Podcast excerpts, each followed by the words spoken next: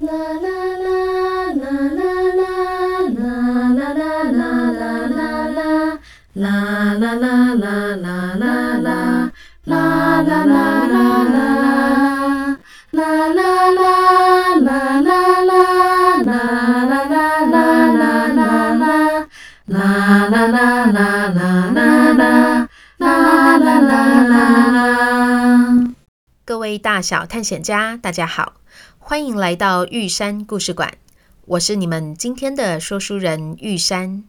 今天我们要继续来说袖珍动物园的故事。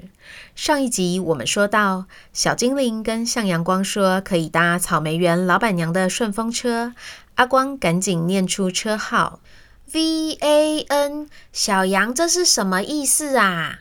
哈哈哈哈，这我也知道哦。V A N 是 van，就是草莓炼乳这种货车的意思。这也太幽默了吧！阿光，你正看着 van 问 van 是什么呢？哈哈。哦，van 数字是三五六。突然间。咦咦哦哦，咿咿哦哦，咿咿哦咦咦哦啊啊啊啊啊啊！那台草莓炼乳的尾端长出了一个新空间。阿光他们上车后系上安全带，车子就出发了。车行十分钟后，他们在停红绿灯时，看到一群人在过斑马线。逸飞摇下车窗打招呼：“史可，今天又有导览团啊！”“呵呵，对啊，带学生来看苗二十九线的生态设计，看我们如何帮助石虎平安回家。”“啊，你现在又要去送草莓哦？”“对呀，我帮你留了一盒，有空来家里拿哦。”就在他们说话间，龙后大喊着。哦，哈哈哈哈哈哈！我到家了。只见龙后的身边冒出了一团云雾，紧接着风起云涌，向阳光三人只觉得脸上凉凉的，耳边都是风的呼啸声，伸手不见五指。转眼间的功夫，刚刚那个斑马线旁的小绿人都还没有倒数完，他们就发现自己被龙后带到了空中。欢迎来到我家。因为我的好朋友们都是夜行性动物，要晚一点才能够看到他们。不过，刚刚那个导览老师说到要帮石虎平安回家，我超有兴趣的。你们要不要跟着一起听听看呢？顺便体验一下当忍者隐形的感觉。好诶，龙后用一团云雾。掩住了向阳光三人的身影，然后他们一起漂浮的跟在那个导览团的旁边。接着，他们听到刚刚那个导览老师说：“来。”大家跟我继续往前走哦！你们看，马路左手边那一片山，就是石虎、白鼻心还有穿山甲活动的范围。其中，石虎是台湾濒临绝种的保育类动物，全台湾大概只剩下三百到五百只。我们如果再不好好保护，到时候它们就会跟台湾云豹一样，完全消失不见哦。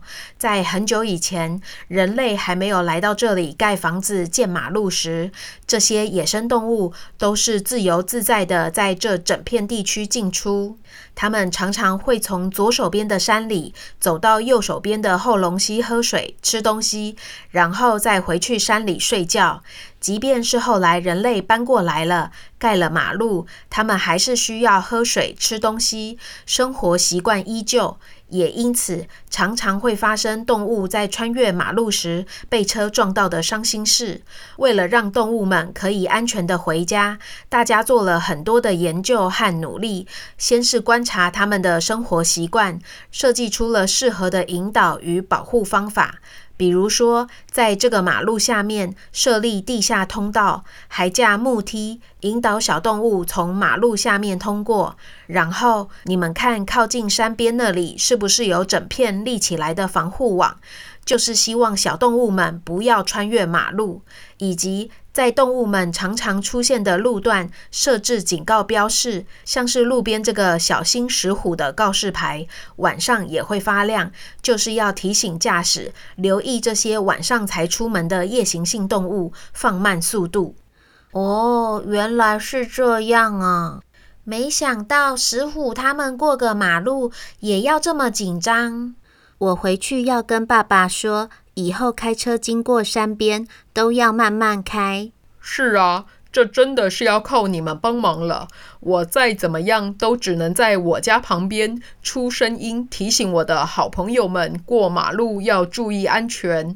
但是你们人类才是能够大幅度改善台湾所有野生动物生活环境的最重要关键呢。唉，毕竟是你们抢走了动物们原本居住的地方啊。好了，我看天色慢慢暗了，我们赶快回家去看看，不知道我的好朋友们今天会不会来。龙后把他们连同云雾一起卷到马路右边的河水旁，等了一会儿。突然听到草丛边有窸窸窣窣的声音，先是看到一只白鼻星妈妈带着两只白鼻星宝宝从马路下面的地道走了出来，接着又看到一只穿山甲小心翼翼地冒了出来。诶，小动物真的会走地道诶。对啊，不过时间都这么晚了，我的朋友们怎么还没出现呢？啊，我看到了。只见地道口出现了一只石虎、白鼻心，还有穿山甲，鱼贯的走了出来。啊，小花、小白、小甲，我回来了，真高兴看到你们。我好担心，我不在家的时候，你们会出什么意外哦。哦，你不在家的这段时间，我们可是都有记住你说的话，不要任意穿越马路，好好的保护自己呢。对呀，为了庆祝我们的团圆，你今天要说那个我们最喜欢的大嘴鱼笑话。万岁！我要听十次。什么？十次？讲那个笑话超累的耶。不管不管，你离开这么多天，要通通都补上。哈哈哈哈哈！真是拿你们没办法。那我要开始说喽，你们听好喽。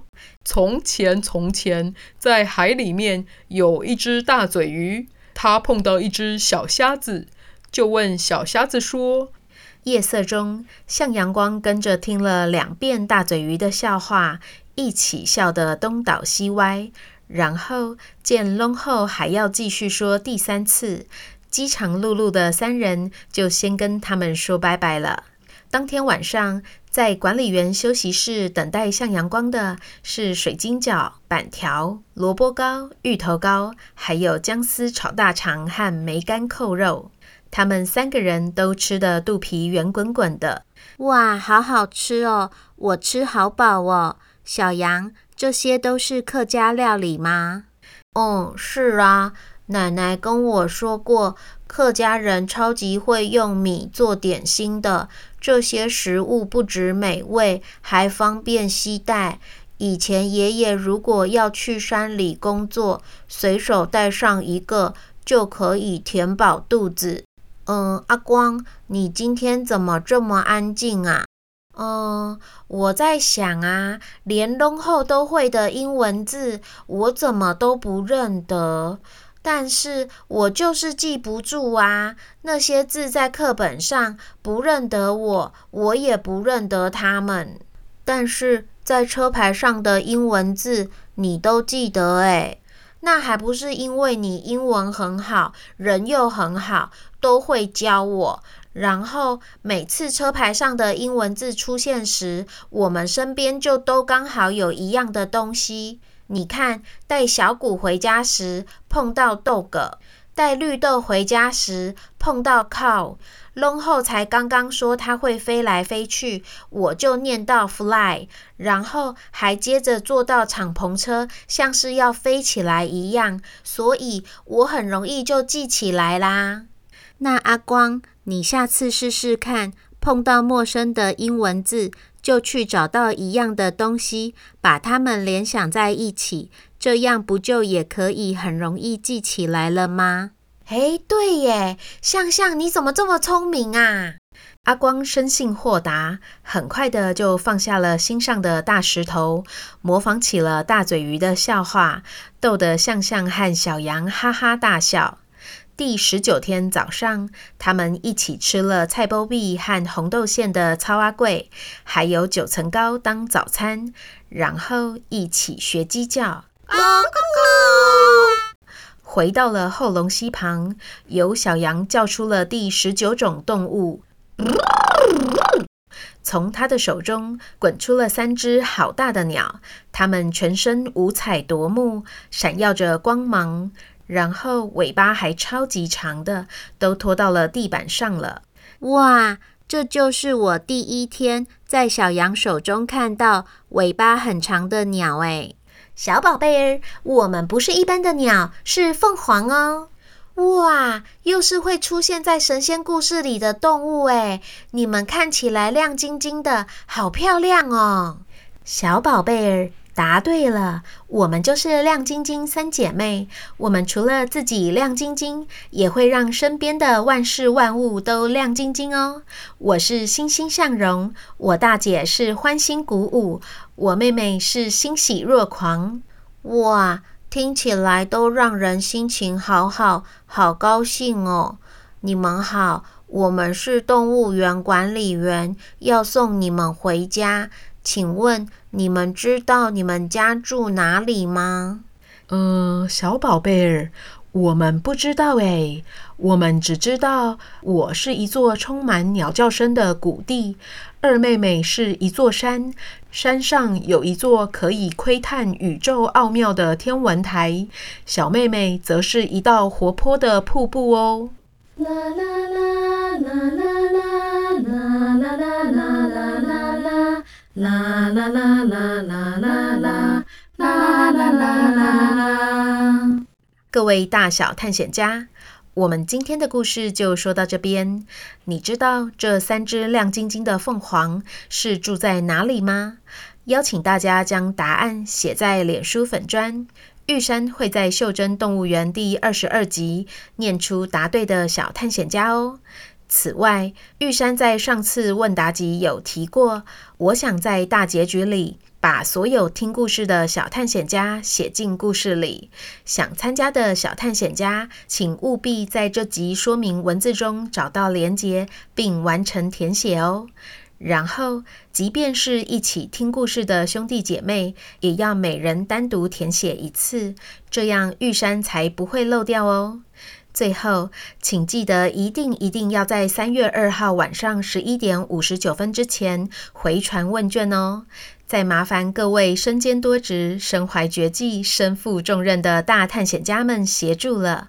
就先这样啦，这里是玉山故事馆，我是玉山，我们下回见。